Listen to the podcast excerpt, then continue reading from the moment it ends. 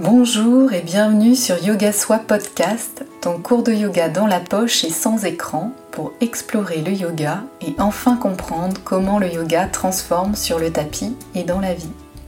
Je suis Hélène, professeure de yoga, et chaque semaine je te partage des inspirations, des cours de yoga audio et des méditations à expérimenter et applicables immédiatement pour construire ton yoga et enfin ressentir cette transformation en toi.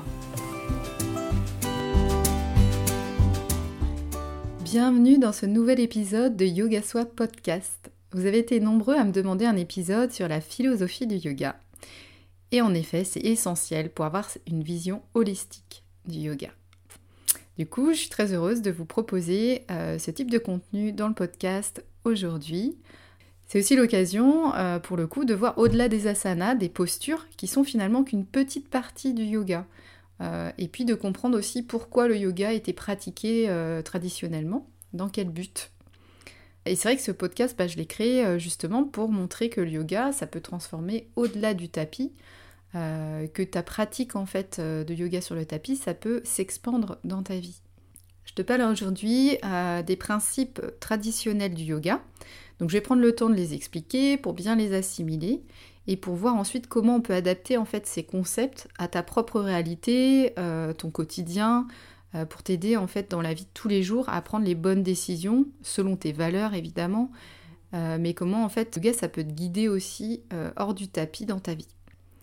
Donc ça va être un épisode un peu plus théorique, mais qui permet vraiment d'aborder plus en profondeur ces concepts, qui sont rarement en fait expliqués euh, dans les cours de yoga, parce qu'on manque de temps en fait sur une heure de cours de yoga euh, avec les pratiques physiques, le souffle, les mantras. On n'a pas forcément le temps euh, d'ouvrir aussi à cette perspective-là. et c'est vrai que avoir cette compréhension-là du yoga, ça donne un autre regard aussi dans tes pratiques du yoga. Euh, et c'est vrai que c'est cette philosophie aussi, moi, qui m'a permis euh, de grandir, aussi bien physiquement, moralement, psychologiquement, euh, en essayant de les appliquer en fait à ma vie du, quotidien. Ça apporte, c'est vrai, une, réflexion, un recul supplémentaire et aussi de l'apaisement. Du coup, je vais présenter cette philosophie sur trois épisodes pour rester sur une durée de podcast digeste et facile à écouter. Et aujourd'hui, on va découvrir la première partie de ces épisodes sur la philosophie du yoga. Petite précision, tu peux retrouver les 8 étapes vers le yoga de Patanjali, que je vais t'expliquer là tout à l'heure, dans le guide euh, Comment débuter, explorer le yoga euh, que je t'offre. Tu peux comme ça revisualiser les concepts dont je vais te parler dans ce podcast, avec plein d'autres outils et tips pour débuter une routine de yoga. Et euh, du coup, ce guide est offert, donc profites-en. Euh, tu as le lien dans le descriptif de l'épisode. Tu peux également retrouver euh, les éléments dans ma bio Instagram sur le compte yogasoi. Et tout de suite, on démarre. Donc pour t'introduire à la philosophie de yoga, euh, ce que je disais tout à l'heure, je vais me baser essentiellement sur les Yoga Sutras de Patanjali. Donc en fait, les Yoga Sutras, c'est un traité fondamental sur la voie de l'absorption méditative qui est appelé Raja Yoga, la voie royale et également appelée la philosophie Ashtanga Yoga. Donc de nos, jours, en fait, les Yoga Sutras, c'est le principal texte de philosophie de yoga qui date d'à peu près 2000 ans. Il est étudié euh, par les yogis euh, et dans l'idée tout au long de la vie, parce qu'en fait, il est intéressant, il va offrir une théorie et des méthodes pratiques yogiques précises pour se reconnecter à notre vrai soi et évoluer éventuellement vers la libération, l'état de yogi, euh, donc l'union samadhi. On va reparler de ces concepts-là tout à l'heure. Euh, mais c'est vrai que ça, vous donne un peu une feuille de route, on va dire, euh, pour, euh, comprendre en fait dans quel but le yoga était, était pratiqué traditionnellement et nous aussi en quoi ça peut nous apporter choses et quelle est la direction proposée par cette philosophie du yoga. C'est vrai que contrairement à ce qu'on peut voir euh, sur Instagram ou enfin voilà sur YouTube, euh, la, manière dont est amené le yoga euh, dans le monde occidental et globalement dans notre monde moderne, bah, c'est pas le but du yoga, c'est pas de réaliser des postures incroyables telles une gymnaste. Alors ça peut ça peut être ça parfois. ça peut donner envie aussi, ce côté artistique du corps parfois aussi. Euh, voilà, mais c'est pas uniquement une pratique physique, ça fait partie en fait intégrante de la voie vers le yoga, euh, cette pratique physique. Euh, ça peut apporter de la joie, ça permet de retrouver un état d'esprit d'enfant aussi, bah voilà, de, de chuter, d'essayer de nouvelles choses, euh, de, tester les limites de son corps, jamais dans la douleur hein, évidemment, mais en tout cas voilà, de, de, retrouver de la souplesse. Donc c'est aussi important d'expérimenter dans le corps, c'est vraiment essentiel je trouve. Mais en vrai le yoga, le but initial c'est vraiment de stopper les fluctuations du mental et ce qui est marrant, c'est que c'est exactement ce que je cherchais quand j'ai commencé le yoga, sans vraiment avoir connaissance de tout ça ou idée de toute cette philosophie. Je voulais juste arrêter euh, ce tourbillon de pensée et revenir dans mon corps. On va voir que c'est au-delà de ça, mais en tout cas, moi, c'était euh, c'était euh, mon besoin à ce moment-là. Et pour nous expliquer en fait justement ce côté mental, tourbillon de pensée, etc., les enseignants, ils ont souvent cette image, ils parlent soit de chiots ou de petits singes en fait, euh, pour imaginer cet aspect un peu sautillant, joueur de notre esprit qui va, qui vient sans cesse euh, et qui s'arrête jamais quoi. du coup, le yoga, dans sa vision holistique, c'est d'arriver à reprendre en fait le contrôle sur ces fluctuations du mental pour passer de cet état de souffrance qui est lié à nos clés chats, donc c'est en fait tout ce qui est euh, l'ignorance, les émotions, les désirs, euh, l'attachement. Euh, voilà, c'est tout ça qui, peut en fait nous apporter de la souffrance et du coup de nous amener à, cet état d'union, de paix intérieure et juste être. Et voilà, et c'est ça, c'est ça l'idée derrière le yoga. Et donc ces sutras, dans ce traité euh, philosophique, c'est des aperçus de la nature de l'esprit, en fait, des techniques euh, pour entrer en méditation, en contemplation, afin d'améliorer son bien-être et ses interactions aussi avec le reste de la société. Donc c'est vraiment assez complet. Euh, et cette voie royale, donc Raja Yoga, elle se concentre sur le yoga en tant que méthode de transformation de la manière dont nous pensons, communiquons et agissons en tournant notre attention vers l'intérieur pour développer euh, la conscience du témoin. Vraiment avoir ce pas de recul. C'est vraiment euh, bah, ça qui m'intéresse, moi, euh, dans le yoga, d'essayer d'avoir ce pas de côté aussi sur ce qui nous agite tous les jours et de prendre cette respiration pour aussi bah, mieux vivre, mieux vivre cette vie, cette vie qui est, qui est faite de haut et de bas et qui n'est pas du tout linéaire. C'est un super outil en fait une super philosophie de vie, le yoga, pour, euh, pour traverser ça de façon plus fluide.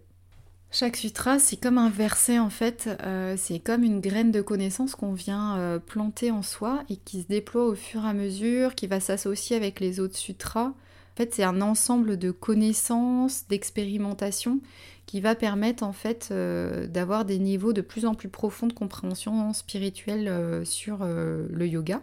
Ils sont vraiment ces sutras imbriqués les uns euh, avec les autres pour amener vers euh, cet état d'union euh, de yoga. Et la voie royale, donc Raja Yoga, des Yoga Sutras, c'est en fait un voyage vers la réalisation de soi. Et c'est vraiment toute cette philosophie-là dont je vais parler tout au long de l'épisode d'aujourd'hui et de l'épisode de la semaine prochaine. Les Yoga Sutras de Patanjali, ça parle de huit étapes on parle de huit membres ou huit branches pour arriver à l'état d'union yoga. Donc ces huit étapes, elles viennent tracer en quelque sorte notre chemin spirituel vers la conscience, vers l'accomplissement, vers l'éveil personnel. Avouez, ça donne envie d'essayer ou au moins de découvrir ce qu'il propose.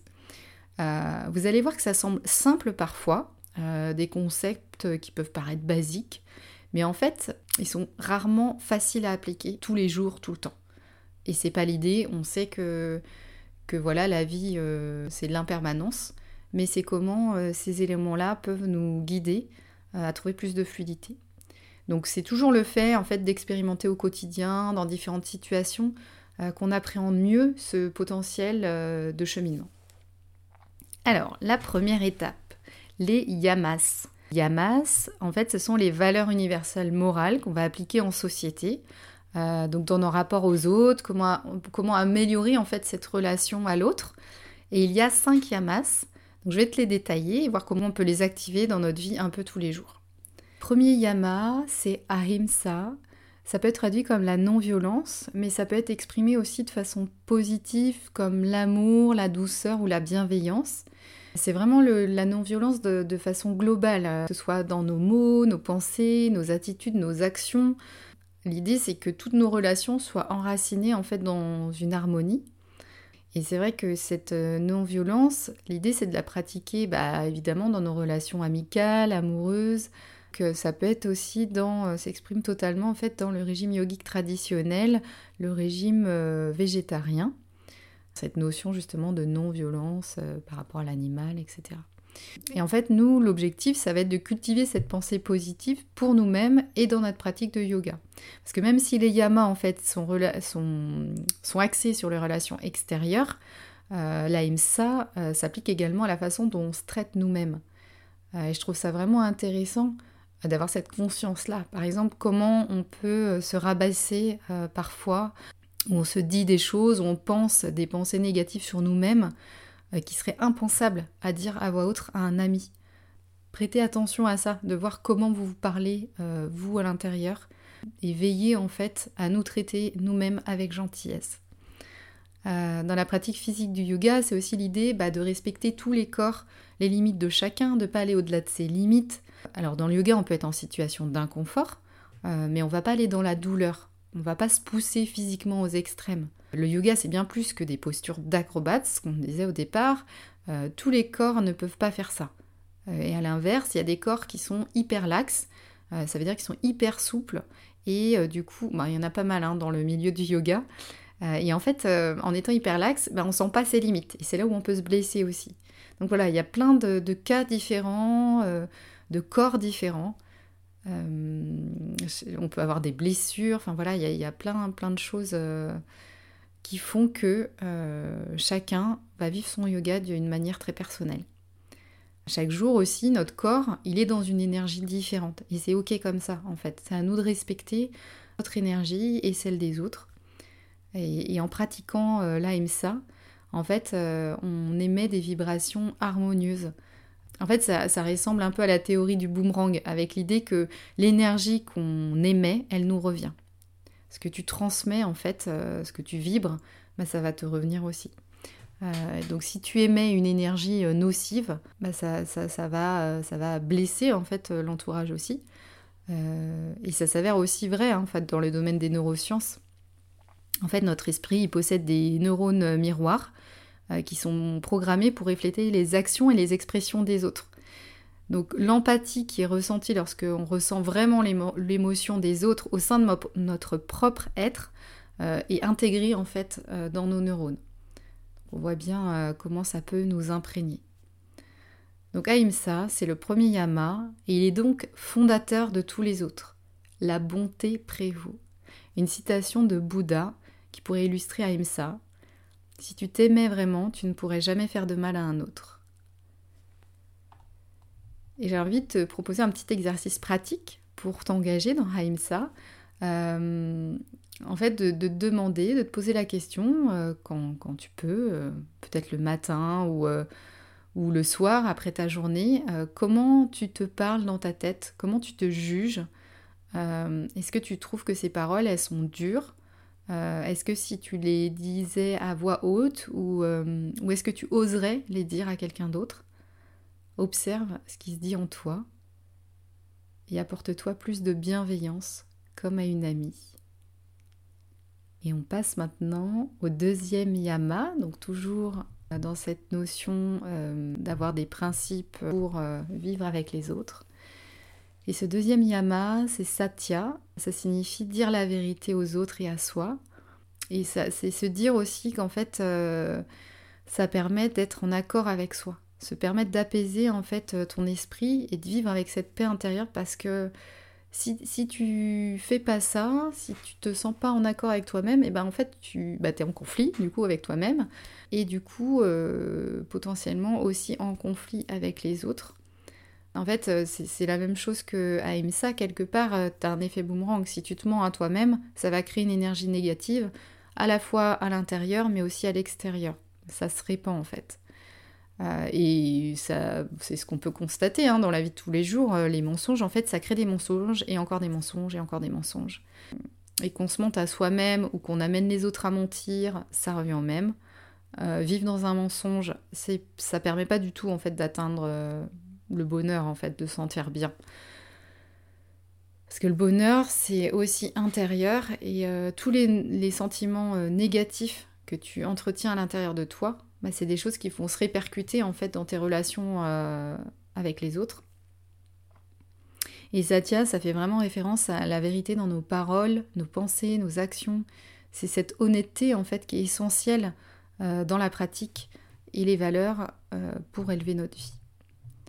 Je dis pas que c'est facile, hein, c'est tous ces, concepts-là. Euh, c'est vraiment intéressant en fait de les étudier et de voir comment on peut les laisser s'imprégner dans notre vie de tous les jours. Et Patanjali, justement, il déclare en fait que le, moyen le plus rapide et le plus clair d'atteindre cette sagesse yogique, c'est de dire notre vérité. Je trouve ça intéressant parce qu'on n'est pas que dans le concept mensonge-vérité, euh, la façon dont on le voit habituellement, euh, mais plus euh, de se dire c'est quoi ma vérité actuelle, qu'est-ce que, qu'est-ce que j'ai envie de transmettre comme message, qu'est-ce que, qu'est-ce que j'ai envie de, de, montrer de moi? Ça, ça amène aussi à la notion de vulnérabilité, je trouve. Et, et ça, ça soulève aussi la question de la perspective aussi. Qu'est-ce que je fais, par exemple si ma vérité, c'est pas la vérité de quelqu'un d'autre? Est-ce qu'on doit aussi dire la vérité si ça cause du tort à quelqu'un d'autre? Et ça, c'est intéressant parce que le fait d'être honnête est pas là pour causer des problèmes, des difficultés ou du tort à quelqu'un. Dans ces cas-là, euh, autant se taire. En fait, c'est on revient au premier yama, à Ahimsa, qui est donc la, gentillesse, la bienveillance. Et du coup, c'est ce yama-là qui prévaut. Donc si dire une vérité qui pourrait euh, être blessante ou en tout cas pas constructive, euh, elle n'est pas forcément bonne à dire. Donc il faut être conscient en fait avec Satya, donc ce deuxième yama, avec cette honnêteté, euh, de la façon dont on va exprimer son point de vue et notre expérience euh, sur le monde, en, se rappelant aussi que c'est simplement notre point de vue en fait. C'est la vue de, notre esprit, de notre création, de la création de notre esprit. C'est vrai que comme on dit, il n'y a pas qu'une réalité au final, il y en a plein. Euh, parce que on va parler avec, euh, avec les filtres en fait de notre propre perception, euh, qui va être motivée bah, par l'émotion, par notre ego, nos croyances, notre éducation. Donc c'est autant de filtres qui va créer ta vérité. Euh, donc c'est bien aussi de garder ce recul pour euh, travailler bah, ce principe de l'honnêteté envers nous-mêmes et les autres. Et je voulais te proposer un petit exercice pratique aussi pour toi aujourd'hui, pour Satya, de nommer en fait une vérité qui t'appartient. Par exemple, moi je pense que la pratique du yoga transforme réellement et vois comment ça résonne en toi. Tu peux te la noter sur un carnet, un papier, comme, tu le sens. Et, euh, vois comment cette, euh, cette vérité pour toi, elle pourrait résonner différemment pour une autre personne.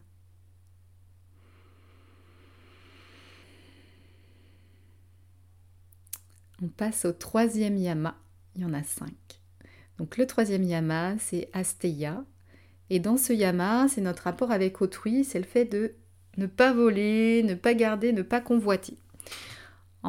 pour moi, c'est un peu le fait de euh, confondre le fait d'avoir avec le fait d'être et croire que plus on possède et plus on est heureux.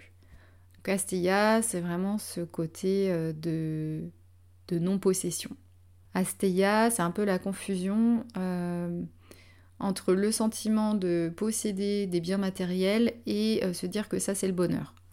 On peut accorder tellement d'importance à une nouvelle voiture, une nouvelle tenue, euh, qu'on a envie euh, vraiment d'acheter, euh, qu'elle soit à nous, et en portant notre attention vers l'extérieur, vers ce, désir, ce, besoin qu'on se crée, en fait, ça nous vole l'essentiel, la joie et le bonheur qui résident en nous.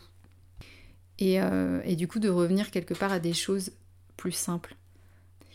Et c'est pareil aussi, c'est euh, ce concept, Asteya, c'est la notion aussi de ne pas voler ce qui est à l'intérieur d'une autre personne. Je trouve ça super intéressant aussi. Et ça, parle notamment d'énergie, en fait, la façon dont tu, dont tu es aujourd'hui. Euh, par exemple, est-ce que ça, t'est déjà arrivé En fait, tu es de bonne humeur, et puis bah, tu vas parler avec un ami euh, qui est pas hyper bien, qui va te raconter tous ses problèmes. À la fin, ton, ton ami, il se sent beaucoup mieux euh, libéré, euh, etc. Et par contre, euh, bah, toi, tu te sens super mal. Donc en fait, il y a un système de transfert d'énergie qui peut parfois se produire sans, sans intention en fait derrière. C'est pas, c'est pas ce que voulait faire ton ami.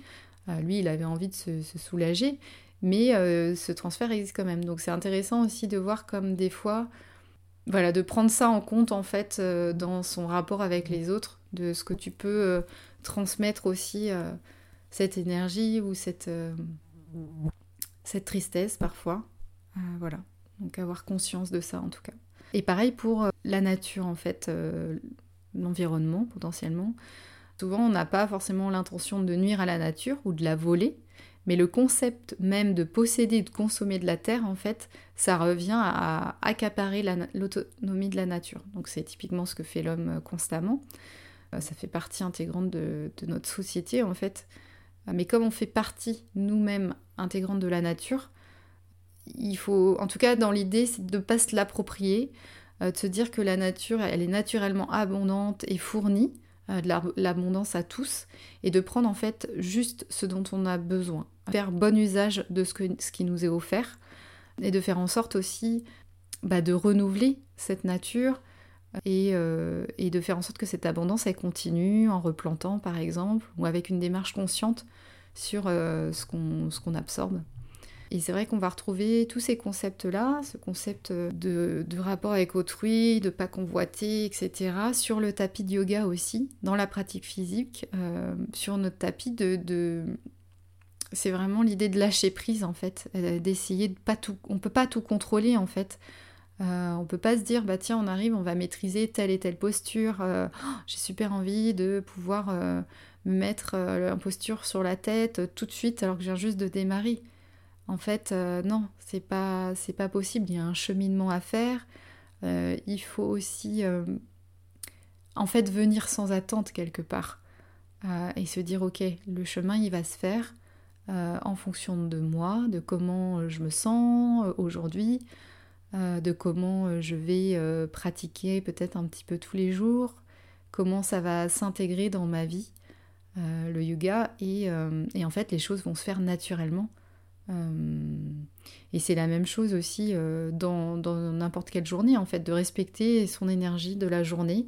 Si je suis malade, si je suis blessée, euh, que ce soit sur le tapis ou dans la vie, de se dire, ok, qu'est-ce que je peux adapter aujourd'hui pour, pour respecter aussi et pas vouloir toujours plus et pas convoiter? Je te propose un petit exercice pratique pour réfléchir à Asteya, le troisième yama, j'aimerais que tu penses à une fois où tu as cherché dans l'achat de quelque chose ou la possession d'un bien, un bienfait qu'au final tu aurais pu aller chercher à l'intérieur. Par exemple, une séance de shopping sans but, juste pour dépenser de l'argent, pour euh, remplir les placards euh, de vêtements, de chaussures, et qui au final sont très peu utilisés. Et puis derrière, ça te laisse au final un sentiment de vide, au lieu de remplir un manque. C'est un exemple euh, comme ça, mais euh, juste euh, voir quelle illustration tu peux mettre pour toi sur Asteya. Et ça fait le lien avec le quatrième yama qui est Brahmacharya. Il est l'utilisation judicieuse en fait de ton énergie. Ça signifie souvent la conservation de l'énergie et la prise de conscience de l'endroit où on met notre énergie et on lui permet de circuler. Ça fait référence à l'équilibre et la modération de notre force vitale, donc le prana. Et mettre trop d'énergie dans quelque chose qui peut être épuisant, bah, ça va épuiser tes forces en fait. Et c'est ce qu'on peut constater dans notre pratique du yoga sur le tapis avec les asanas par exemple, car notre objectif c'est vraiment de trouver une position stable et confortable euh, et non d'épuiser notre énergie en forçant les choses, en allant au-delà de nos limites ou en faisant travailler trop notre corps. De cette façon, on optimise en fait euh, notre flux euh, d'énergie notre prana à travers tout le système. Et c'est la même chose aussi quand on, se force beaucoup à faire des choses euh, que l'on doit faire, alors que lorsqu'on fait des choses qui nous plaisent vraiment, et ben en fait ça nous recharge notre énergie vitale, même si c'est une activité physique ou une activité qui demande de la concentration. Euh, par exemple, si tu travailles sur un sujet qui t'intéresse pas vraiment, ça va brasser ton énergie, alors que si tu travailles sur un projet qui t'enthousiasme, ça va te donner de l'énergie. Et euh, dans la compréhension la plus traditionnelle de Brahmacharya, le concept, en fait, ça fait référence à la conservation de notre énergie sexuelle, ça fait référence à la sensualité, euh, de la même manière en fait. C'est faire les bons choix pour utiliser notre énergie subtile de la façon la plus intelligente et de trouver la réciprocité dans l'énergie partagée, que ce soit à la fois physique ou émotionnelle. Par exemple, si on se retrouve dans une relation à donner beaucoup sans recevoir, bah, c'est pas viable pour notre bien-être et dans notre vie. En yoga, euh, on travaille aussi à diriger notre énergie à vivre avec intention. Euh, c'est important de penser à la manière dont on va dépenser notre énergie. Notre énergie, elle n'est pas illimitée en fait. Euh, j'en avais parlé dans un post Insta aussi, en se posant la question à qui et à quoi tu as envie de donner ton énergie? Sur ta batterie de 100% d'énergie, de, ton, de ton corps, de ton esprit, à quoi tu as envie de dédier 80%, à quoi tu as envie de laisser 30, 20, 10%.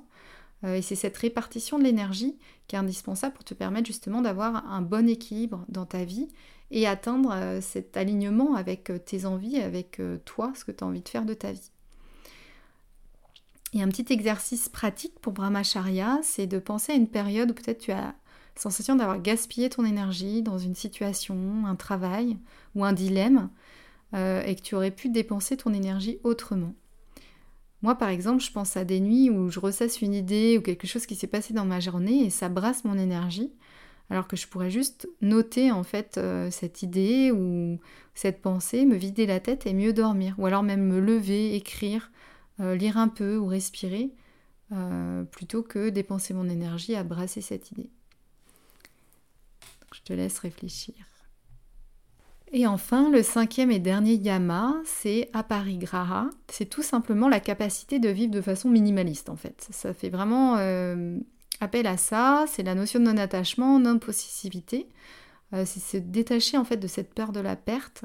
C'est quelque chose qui m'a attiré avant même le yoga d'aller vers plus de simplicité, de minimalisme, en fait un sentiment de rejet de la surconsommation, de voir comment consommer différemment, de façon plus responsable. Et en fait, je voyais le désencombrement de mon intérieur ou même euh, des liens parfois qu'on retient absolument alors que chacun a évolué euh, sur un autre chemin, d'une autre manière, comme un moyen de désencombrer aussi mon mental. Parce qu'en fait, plus tu as d'objets, de choses, de personnes autour de toi, plus ça te fait des choses à gérer, à réparer, à prendre soin, à planifier. L'amour, en fait, pour les gens ou les objets, ça devient souvent un accrochage et même une identification de soi-même avec ces objets. Donc, en fait, l'idée que ces choses puissent être hors de portée, bah, ça peut être effrayant. Du coup, c'est vraiment cette notion de de peur de perdre euh, ces choses-là. On est tellement attaché à ces, choses-là ou ces personnes-là, bah, ça peut remettre en question notre identité parce qu'on s'est vraiment associé à ces éléments-là. Et à Paris Gras, ça nous rappelle de vivre notre vie sans attachement en étant conscient que en fait tout est impermanent. Donc oui, euh, quoi qu'il arrive, y a des, on va perdre des choses. Et en tant que yogi, notre but, c'est euh, de, bah, voilà, de nous déplacer dans le flot de la vie en, étant, en essayant d'être guidé au maximum par notre propre voie, sans nous attacher aussi à suivre ou à imiter les autres. Pas du tout une chose facile à faire. Surtout, moi, je trouve que dans un des principes pour apprendre, dans l'apprentissage, c'est souvent le mimétisme en fait. Euh, on va regarder, ok, euh, bah, par exemple sur la pratique physique, euh, comment, comment la personne va pratiquer, comment elle va faire telle posture, comment elle y arrive, etc. et c'est ok, c'est normal en fait. Et au fur et à mesure des pratiques, bah, on s'approprie ces éléments, on les intègre avec notre propre vécu, nos ressentis. Et c'est ça qui va être intéressant en fait, de le digérer de le vivre à notre propre manière. Et ce yama, ça peut être traduit aussi par euh, ne pas être avide, pas accumuler en fait au-delà de la capacité, de notre capacité à utiliser les choses de la bonne manière. Donc ça fait encore écho au minimalisme, au rejet de la surconso. Et en fait, à Paris Gras, c'est synonyme aussi de bah, savoir se débrouiller un peu euh, des plans B, euh, de, de, cette notion aussi de, liberté, de se libérer justement de ces choses-là, et d'abondance. Euh, aussi un peu un côté euh, d'être euh, dans la gratitude de ce qu'on a déjà en fait. Et ça, ne suggère pas du tout en fait que on doit donner tous nos biens, ou rien posséder ou n'aimer personne. Hein. C'est pas ça du tout. C'est plutôt une invitation à se rappeler que bah, tout est éphémère, impermanent, que tout va changer en fait. Et ça, ça aide aussi à être dans l'instant présent et reconnaissant bah, de tout ce qu'on a déjà, ce que je disais tout à l'heure. Ça inclut aussi notre relation avec euh, la vie, l'expérience de vie, parce que en fait, quand on meurt, on n'emporte rien avec nous.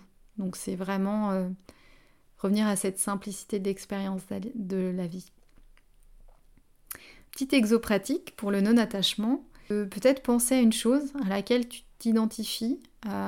parfois, ça peut être un lieu, une personne ou, une, ou sa maison, en fait, tout simplement. On s'identifie fortement. Une de mes profs de yoga, par exemple, c'était ces, pierres chargées en énergie qu'elle aimait beaucoup. Et en fait, elle les a perdues lors d'un voyage. Et, et, voilà, elle a pratiqué cette notion de non-attachement, en fait le fait d'être euh, tellement identifié à cette possession, à ces pierres qui étaient importantes pour elle, bah, comment dépasser en fait cette colère ou cette tristesse par le non-attachement et accepter en fait cette impermanence. Donc là, tu viens de voir les cinq yamas. C'est la première étape, première branche en fait pour atteindre l'état de yoga d'union. Euh, donc c'est les principes qu'on peut appliquer euh, pour mieux vivre avec les autres en société. Donc pour te rappeler les cinq yamas, donc c'est les principes pour améliorer ta relation avec les autres. Donc on a Ahimsa, la non-violence, donc la notion de bonté en fait. Satya, la notion de ne pas mentir, que ce soit envers soi-même, envers les autres. Asteya, ne pas voler, ne pas euh, désirer quelque chose qui n'est pas à soi, euh, mais que ce soit, euh, c'est pas forcément objet, hein, c'est notion d'énergie aussi. Brahmacharya, euh, c'est euh, diriger son énergie, la dépenser avec conscience. Et aparigraha, c'est se détacher du matériel, la notion de minimalisme. J'espère que l'épisode d'aujourd'hui t'aura plu sur comment améliorer son rapport avec l'autre, avec les yamas. Et on verra la semaine prochaine, euh, dans la deuxième partie de cet épisode sur la philosophie du yoga, les niyamas, comment améliorer son rapport à soi te dis à la semaine prochaine et bonne réflexion.